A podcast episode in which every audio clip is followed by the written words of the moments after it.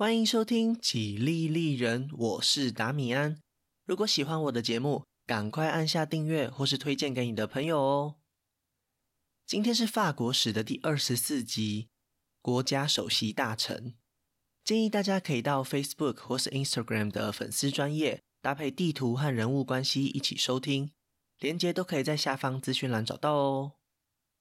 上一集我们说到，亨利四世终于结束了多年的宗教战争。开启了波旁王朝，然而他眼前的法兰西百废待兴，多年的内耗已经让国家内部出现许多问题。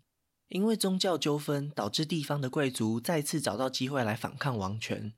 国家不止穷，而且行政效率非常低落。在解决问题的众多方法之中，重新集中王权几乎已经变成唯一可行的选项。以这样的观点来观察波旁王朝的崛起和衰败。才能够明白法兰西为什么会同时出现太阳王路易十四这样的霸权，以及后来法国大革命这样的疯狂。亨利四世上任以后，很快就对西班牙宣战，其中一部分的原因确实是为了缓解荷兰盟友的压力，但是对外国的战争同样也是凝聚国家向心力的手段。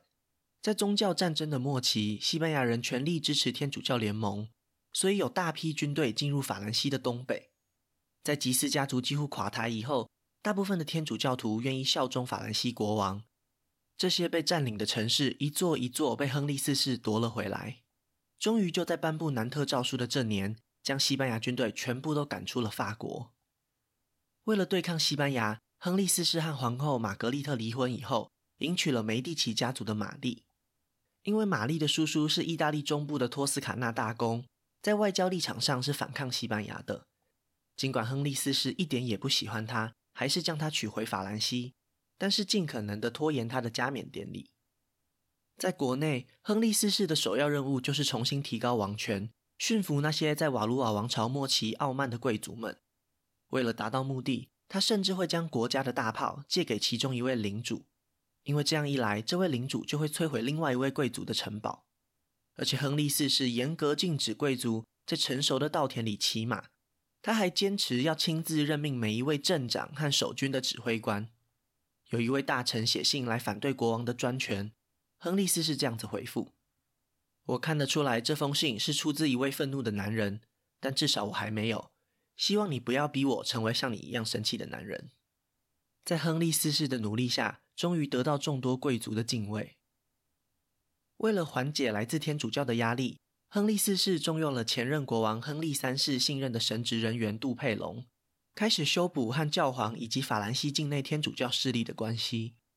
虽然我们前一集提到了南特诏书确认了胡格诺教徒的宗教自由，但是国王本人却和他过去的这些朋友们越走越远。现在他已经是一国之君，而胡格诺派在法兰西的人口比例还是少数。亨利四世还是非常了解政治现实的。西元一六零一年。亨利四世在枫丹白露宫召开了宗教会议，这也是国王高明之处。为了缓解纠纷，他知道冲突需要找到一个出口，但是又不能再让不同教派的臣民间大动干戈。与其发生流血冲突，不如来一场辩论吧。在亨利四世的安排下，杜佩龙在宗教会议上口若悬河，大大的挫败了胡格诺派的势力。这种神学的辩论本来就是天主教学者的专长。更何况，亨利四世早就已经偷偷选边站，在会议上刻意营造了天主教的优势，这几乎确定了宗教纷争在波旁王朝的走向。法兰西王室仍然是希望保持和平的，所以南特诏书给出去的宗教自由并不会收回。但是，只要国家内部同时有这两派的支持者，冲突就不可能完全消失。亨利四世打造了他自己的策略，在和平的条件底下。透过政治宣传和神学辩论瓦解胡格诺派的势力，让天主教在法兰西复兴，就成为了他在宗教事务上的方针。在国王的态度逐渐明确以后，过去的这些胡格诺派盟友总算是认清了现实。他们原本以为亨利四世皈依天主教只是权宜之计，总有一天他会重新回到胡格诺派的怀抱。然而事情的走向却恰恰相反，有的人甚至也跟着国王一起皈依天主教。他们让法兰西变成新教国家的梦想已经是不可能的任务了。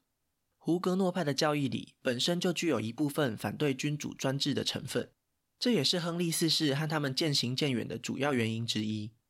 不过客观的来说，并不是亨利四世直接排挤他们，而是他们感到失望而远离了亨利四世。胡格诺信仰并不会成为参与政治的阻碍，叙利公爵就是一个很好的例子。这位胡格诺贵族依然得到了国王的信任。亨利四世在位的十几年内，几乎就是由他来主持朝政，担任国家首席大臣。亨利四世被臣民爱戴，甚至被称为伟大的亨利，和叙利公爵主导的一连串政策有很直接的关系。国王和叙利公爵都相信，要让法兰西回到过去的荣耀里，基础建设才是最重要的。公共道路、桥梁、运河迅速在这十几年间被重建，让城镇间的交通重新活络起来。财政方面，叙利公爵也鼓励商人投资，调降借贷的利息，不只带来投资的动能，也有效地减低王室债务的压力。亨利四世在上任以后也观察到，法兰西王室的税收让民众苦不堪言，每一年却仍然入不敷出。国王派遣叙利公爵去严格处罚中饱私囊的税务官员，再一次取得非常好的成效，终于让国库存下了一点积蓄。就在法兰西未来一片光明时，天边突然飘来了一块乌云。我们前面提过，法兰西大多数温和的天主教徒是支持国王的，毕竟连罗马教皇都和亨利四世和解了。过去偏袒胡格诺派的行为也在这几年慢慢修正，丝毫没有愧对天主教国王的身份。但是这些年里，国王还是要面对生命的威胁。激进的胡格诺派觉得他背叛了过去的盟友，激进的天主教徒觉得他根本是个篡位者。亨利四世至少躲过了十几次的暗杀行动。西元一六零九年，法兰西已经准备好一战，现在国库已经存够了钱，火炮也在叙利公爵的改革下获得了技术改良。亨利四世想要大展拳脚，击败他的邻居哈布斯堡家族。他联络了神圣罗马帝国北方的新教诸侯，这些年里，他们对位于奥地利的皇帝很不满。如果得到他们的帮助，法兰西就可以往东边扩展领土，甚至可以建立起欧洲的新秩序。法兰西也会因此取得欧洲霸主的地位。双方频繁的联络还是引起了那些激进天主教徒的注意。隔年的五月，在参加完皇后玛丽德梅蒂奇的加冕典礼后不久，一名暴徒跳进了国王的马车。在亨利四世的身上刺了好几刀。这位波旁王朝的开创者，在实现他的霸业以前就惨死街头。由于时间点非常巧妙，很多人怀疑玛丽德梅蒂奇在这次暗杀里扮演了什么样的角色。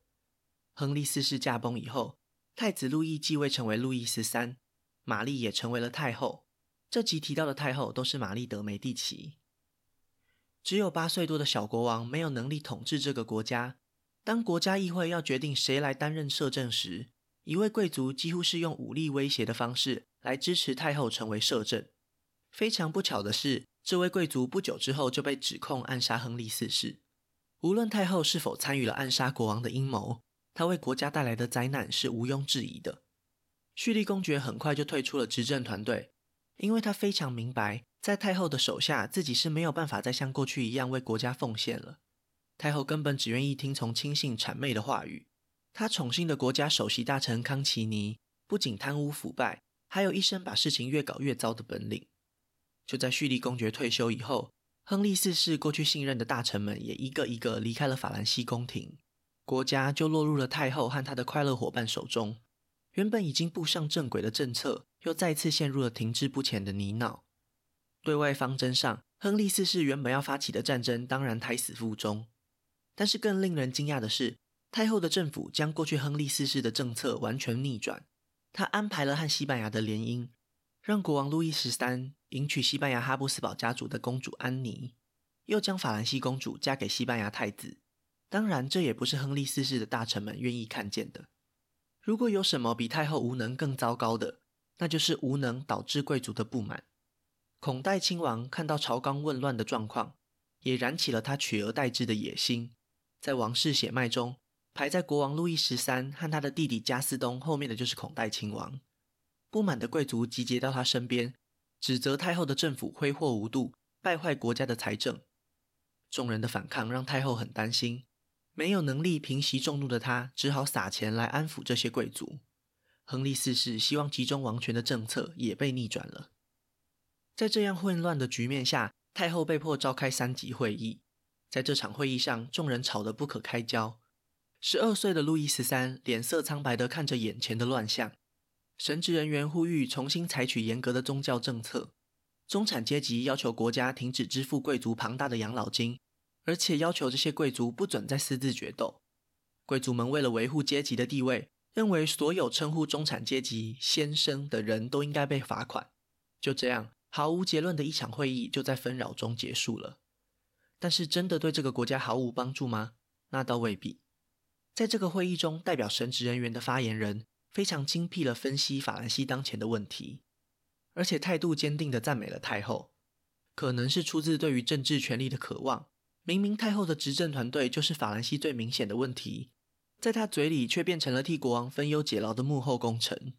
太后当然对这样的一番赞美很满意，提拔了这位年轻人，从此开始了他接近权力核心的道路。他就是未来的黎塞留公爵，虽然一直到一六二九年才被分封，不过接下来的故事都会直接叫他黎塞留。如果不是这次集会，可能法兰西将会失去一位精明能干的人才。这大概就是这次三级会议唯一带来的间接的好处吧。一直到法国大革命以前，三级会议都没有再被召开了。小国王路易十三一天一天长大，对太后的不满也与日俱增。从妈妈的身上，他几乎没有获得任何母爱。虽然身边总有人照顾国王的生活起居，但是他几乎没有朋友。在路易十三小时候，爸爸亨利四世就发现这个男孩非常胆小，一直希望他能够勇敢起来。在亨利四世的有意引导下，启发了路易十三对打猎的兴趣，也因此在青少年时，王室的狩猎总管阿尔贝成为了他唯一可以倾诉的对象。这位狩猎总管自己的野心也不小，当他发现自己已经成为路易十三的亲信以后，极尽所能地善用他的职务来影响国王。太后玛丽引起的不满是众所皆知。他底下的康奇尼更是嚣张跋扈，甚至连国王都没有放在眼里。就在国王十五岁的这年，阿尔贝终于说服了路易十三密谋处理掉康奇尼这个麻烦。就在康奇尼经过罗浮宫时，一群听命于国王的年轻士兵跳了出来，高声大喊：“国王万岁！”康奇尼还来不及拔剑，就已经被火枪射杀。当消息传到太后的耳里，她也很清楚这代表什么。打狗也要看主人。今天除掉了康奇尼，就是国王已经要掀开底牌了。太后始终无法了解，被他豢养在宫中的路易十三是什么时候变得如此大胆。就算真的找到原因，他这个做母亲的也应该要负起最大的责任。果然，不久后，国王的人马就赶到太后寝宫，将他带到了布鲁瓦的城堡软禁起来。由于过去太过于将权力集中在康奇尼身上，出事以后也没有其他的贵族愿意搭救。路易十三总算是可以开始亲政了。阿尔贝立下了大功，被路易十三封为吕伊内公爵，并且成为了国家首席大臣。但是他根本就只是取代康奇尼原本的角色。多年的陪伴让他在国王心中累积足够的人情资本，甚至还让他当上法兰西元帅。他的家人也跟着鸡犬升天。但是他的执政能力并没有比康奇尼好多少。真要说起来，除了陪国王打猎以外，吕伊内公爵也一无是处。结果就和国王亲政前一模一样，各地的贵族还是各怀鬼胎，不满的情绪丝毫没有降温。西元一六一九年，太后从布鲁瓦的城堡偷溜出来，当初力保她成为摄政的那位贵族又再次出马。这次逃亡，太后吃足了苦头，爬了将近四十公尺的绳梯才越过城墙，可以说是拼了命要重新夺回他的政治地位。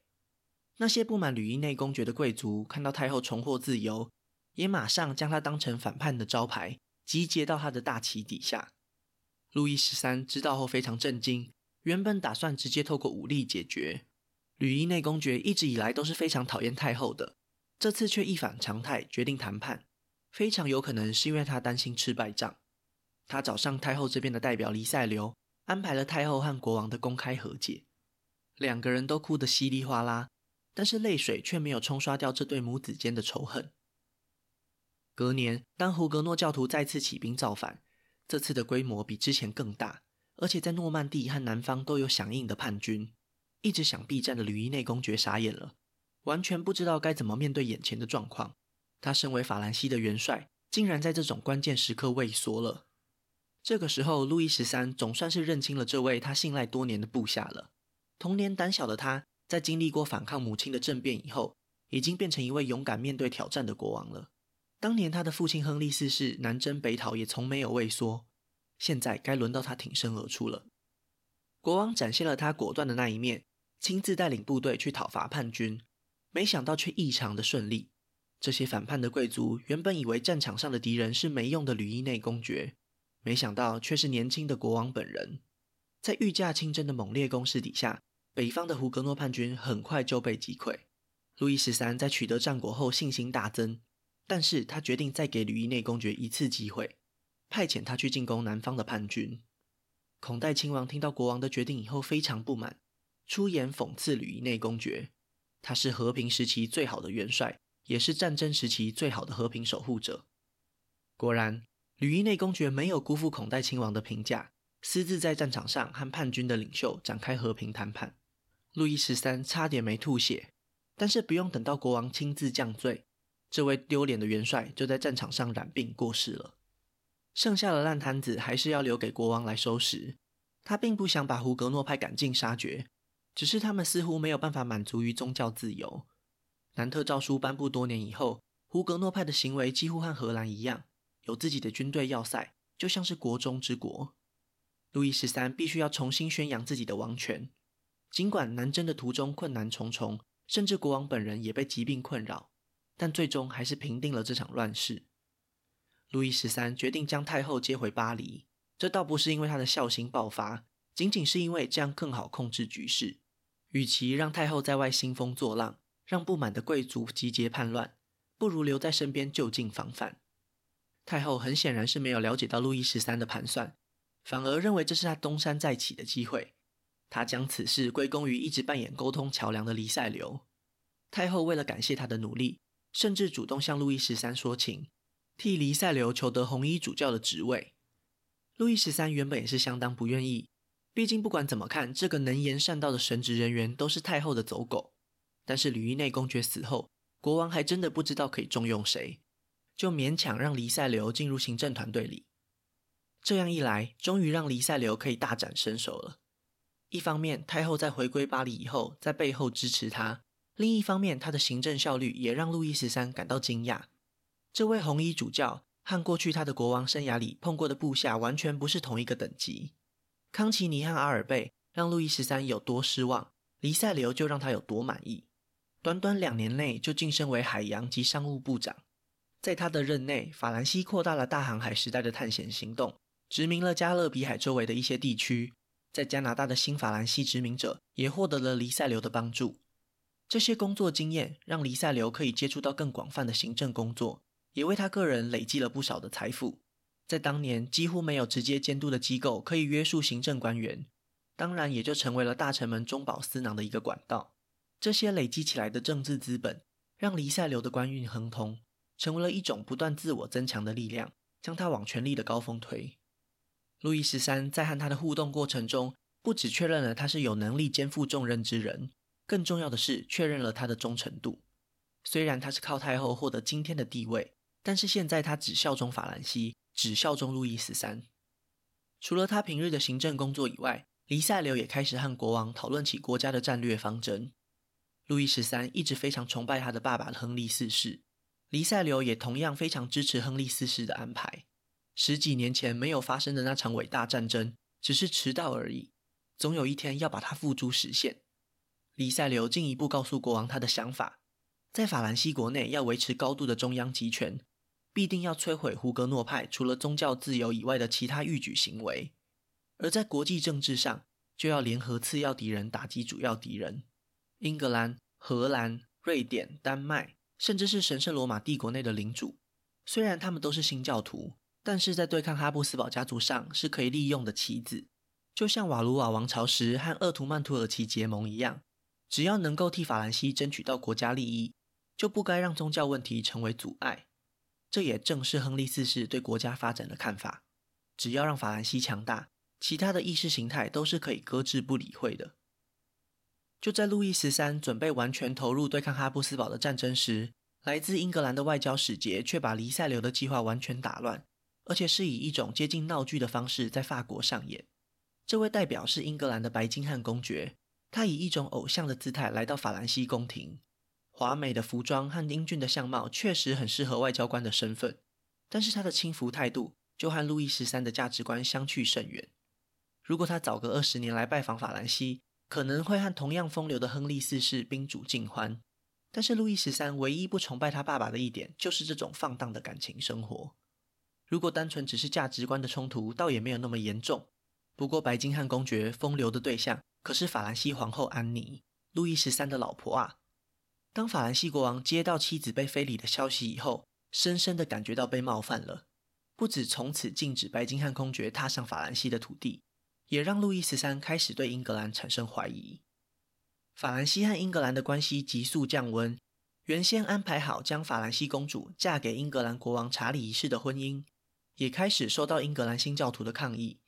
因为黎塞留利用这桩婚姻签订的合约，强迫英格兰以及荷兰海军一起进攻法兰西的胡格诺派。这两个同盟国的内部都激起了不小的反抗，看起来就像是路易十三把他们当成天主教的棋子。黎塞留这个时候还是海洋及商务部长，在过去一个世纪里，法兰西海军相当弱小。在认清海外殖民地和垄断贸易有多重要以后，他已经准备开始打造一支强大的舰队。这也让英格兰产生了防备心，双方紧张的关系终于还是在拉罗谢尔引爆了。那位被路易十三讨厌的白金汉公爵带着英格兰舰队袭击了法兰西的海岸，胡格诺派跟着这个讯号揭竿而起，开始了新一轮的叛乱。黎塞留早就想要好好修理他们，现在勾结外国叛乱，正是一个非常好的罪名。路易十三和黎塞留两人亲自率领军队进攻拉罗谢尔。一开始，黎塞留就知道这座港口城市将会获得英格兰的支援，但是法兰西还没有足以封锁港口的海军，因此他想出了一个大胆的计划。他在出海口附近部署大炮，射击想要入港的英格兰海军，并且在这些船只的残骸上建立起一道海堤。国王对这个计划很满意，如果不是黎塞留阻止，路易十三差点就要自己拿起锄头一起动工了。在几个月的努力后，拉罗谢尔再也看不到英格兰船队入港了，孤立无援的胡格诺派只好选择投降，其他地方的叛军也很快就跟着瓦解了。路易十三再一次重申他的底线：南特诏书保障的宗教自由并没有被收回，但是除此之外，任何想要挑战王权的危险行为都会遭到严厉的报复。这次黎塞留真的是立下了大功，路易十三对他的评价持续攀升，将他晋升为国家首席大臣。相当于法兰西的行政院长，得到国王的支持以后，黎塞留更是大刀阔斧地进行改革。他所做的一切都是为了提升王权。他禁止贵族私人决斗，逮捕违抗国王命令的贵族，并且拆除了可能会被当作叛军据点的贵族城堡。就在他投入伟大事业的同时，有个人不开心了，那就是太后玛丽。太后回过头来才发现，短短的十年间，黎塞留的权力已经远远超过自己。虽然他表面上还是对太后毕恭毕敬，但是实际上早就摆脱太后的政治影响力了。他年轻时向太后靠拢，就单纯只是因为这是一条最快上位的捷径而已。我们前面也说过，黎塞留非常同意亨利四世的政策，而这些政策几乎都被太后给推翻。两人在政治立场上可以说是天差地远。等到黎塞留真正拥有权力以后，当然不会听从太后的指示。西元一六三零年，黎塞留建议路易十三重新控制北意大利。这项行动很明显是针对哈布斯堡家族。一直主张和西班牙结盟的太后决定出手干预，让法军的弹药补给迟到，并且强烈建议开除黎塞留。就在这年，路易十三在进攻意大利的途中染上疾病，差点就要病死。回到巴黎静养的期间，都是由太后照顾他的生活起居。不知道哪里来的自信。太后相信这次亲情攻势一定可以除掉黎塞留。路易十三其实心中早就做好了决定。这些年，太后除了给他找麻烦以外，对法兰西一点贡献也没有。相反的，黎塞留是个不可多得的人才，只是国王不想把场面搞得很难看而已。几天后，当太后和国王正在谈话时，黎塞留冒失的闯入房里。太后眼见机不可失，大声痛骂首席大臣竟敢如此无礼。并且质问国王：“你喜欢这个奴才，难道就胜过你自己的母亲吗？路易十三没有回答，目光也没有停留在尴尬的黎塞留身上，转身就跑去打猎了。黎塞留担心自己真的惹怒了国王，也知道他的为难之处，决定拜访路易十三，主动离职。但是国王却做出了明智的回应：“我爱法兰西胜过爱我的母亲。”这场闹剧以黎塞留的全面胜利告终。那些以太后为首反对他的贵族，一个一个遭到国王处罚或是冷落，连太后本人都被流放，永远失去了他的政治影响力。当年路易十三把母亲请回巴黎，只是担心自己没有办法对抗反叛势力。现在他身边有黎塞留帮忙，贵族也被削弱了不少，国王已经不需要再担心了。站稳脚跟的不只是黎塞留，还有摩拳擦掌、跃跃欲试的法兰西。那今天的故事就先分享到这里，下一集我会继续分享更多属于法国的故事。如果喜欢我的节目，真心希望大家可以订阅或是关注，也可以到 Apple Podcast 帮我评分留言，这会对节目有很大的帮助。另外，如果想要透过行动支持我继续制作节目，在下方资讯栏也可以找到小额赞助的连结哦。